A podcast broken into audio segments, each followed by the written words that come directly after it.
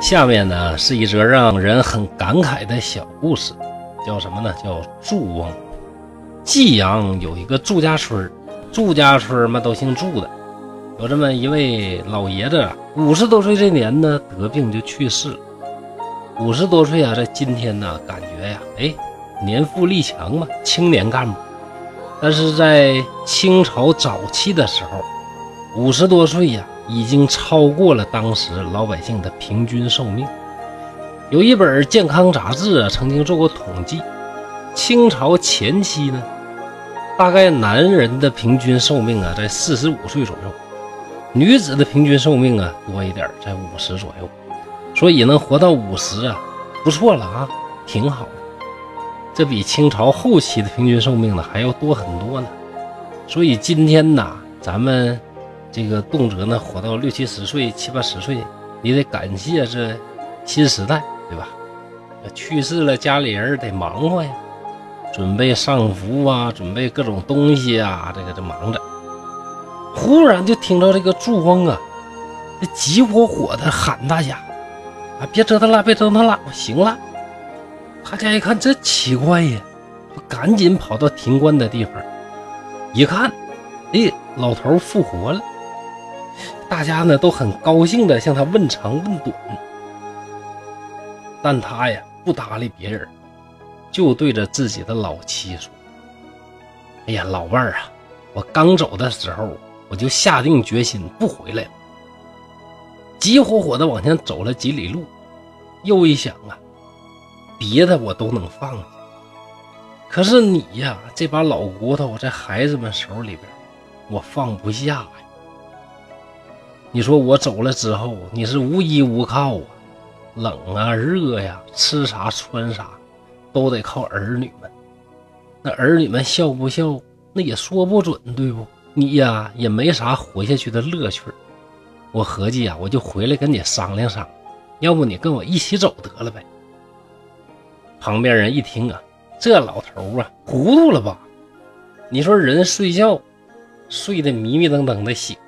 说话还乱七八糟，这老头都死过一回又回来了，那他说胡话是很正常，就都不当回事可是老翁呢，说话条理非常的清晰，把这话又倒过了一遍。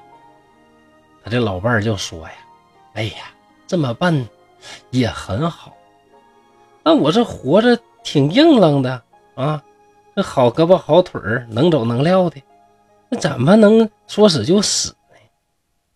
那老猪头就说：“哎呀，这有什么难的？既然呢有准备，你就把家里边乱七八糟这些事儿啊，赶紧打理打理，然后呢到点儿咱俩一起走，那多好。”他这老伴儿呢就笑着不走，看来呢是不太相信，也许呢干脆是不想走，就假装不知道，那咱就不清楚了。这老猪头一看呐。他跟那磨磨唧唧的，就赶紧催他老伴儿。老伴儿没招了呢，才走出门去。在外边啊，也没干啥正事磨叽了几分钟，回来就哄这老头说：“哎呀，老伴儿，你放心吧，一切我都料理好了，说走咱就走啊，放心。”那老猪头就说了：“哎，你呀，赶紧去打扮一下，咱走也得走的漂漂亮亮、立立正正的，对不对呀？”这老伴呢就不肯去。这猪王说：“你赶紧的吧，一会儿都来不及了，抓紧时间。”老太太呢不忍心违背他的意思，真的穿上裙子啊，开始打扮起来。闺女啊，媳妇儿啊，看他这副打扮啊，都偷偷笑。挺大岁数呢，还搁那样的化妆，还搁那穿好看的衣服，那都偷偷的在那笑。那朱翁啊，就把头往这个枕头这头挪了挪。然后用手拍着枕头另一边，就喊：“老伴儿，老伴儿，赶紧躺下来。”老七说：“哎呀妈呀，这孩子们都搁这看着呢，那咱俩那个挺大岁数的，老夫老妻的，你说直挺挺搁这躺着，那什么样的？可他妈磕碜！”这老头啊就来气了：“哎呀，这一块死有什么可笑的？谁老头老太太死了不搁一个坟里埋？赶紧的！这儿女们一看呢，这个祝翁啊，这急得不像样啊，那像不像样的？就劝这老太太：“哎呀，妈呀，你就照咱爸的意思办得了吧。”这老太太没招啊，就跟这老头一个枕头躺下了。家人一看这老两口这样啊，都纷纷笑了起来。但是呢，转眼一看，只见这老太太忽然这个收敛了笑容，慢慢的合上了双眼。很久都没有一点动静，就像睡熟了。众人感觉奇怪呀，走近一看，原来老太太的肌肤已经冰凉，鼻子里边也没了气息。再试试老柱头，也是一样。这回呀，大家才收敛了笑容，开始震惊、悲痛了。康熙二十一年，祝旺的弟媳妇啊，在。毕刺史家里当佣人，没事啊就讲故事。这件事啊，他说的清清楚楚，所以这事儿啊很有可能是真的。意思是在最后评价说，说这老头是不是年轻时候做过什么大的善事儿？黄泉路渺渺茫茫，这老头想去就去，想回就回，真是奇怪呀。那赶上就走你家菜园子一样阴间呢。要想把这个人拉进去，让你几经死就得几经死，那一刻都牵延不了。而这老爷子呢，哎，还能往回走啊。人呐，在要死未死之际，最不忍心的是什么呢？就是自己的这个另外一半嘛。假如说这老爷子的招数啊，这个办法能够推广开，那就再也不用卖铝分香了。据说这老曹临去世之前，就舍不得跟他朝夕相处的这些姬妾呀，就嘱咐这些大媳妇儿小媳妇们说什么呢？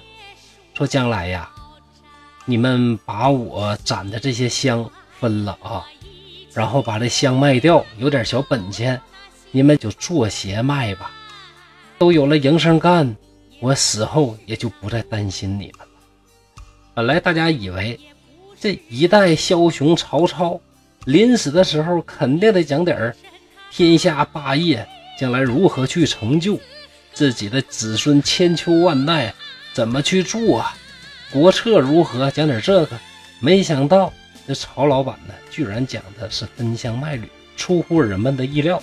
所以这个成语啊，就流传了下来。卖履分香啊，就是形容老人家在去世的时候啊，舍不得他这些姬妾，然后啊，给这些姬妾交代后事啊，这么一个意思。按照蒲松龄的说法呢，就说如果呀，老柱头的这个方法啊，大家能够这个都推广开来的话，也就再也不需要卖履分香了，大家都一起走，那就好了。但这则故事啊，嗯，从今天的角度来看，还是感觉有一点无法接受。那你去世了，那你有什么这个资格，非得要求你的另一半跟着你一起走，对吧？如果这么说这件事儿啊很合理的话，那岂不是说殉葬是一个很正常的一件事了吗？另外一句话让人呐非常的唏嘘，叫什么呢？叫。抛乳一副老皮骨在儿背手，寒热养人亦无复生趣。人的年纪大了，生老病死是人生必然要面对的自然规律。可怕吗？可怕。但是无论多可怕啊，这个人呢，也是都是能够想办法去接受的。在这个苦里边，最让人接受不了、害怕的是什么呢？就是所谓的老。当你老到一定程度啊。自己无法料理自己的生活，在这个时候啊，所谓寒热养人，真的让人非常的唏嘘啊。所以说嘛，希望啊，大家呢都能有百年的寿，更重要的都是有百年的健康。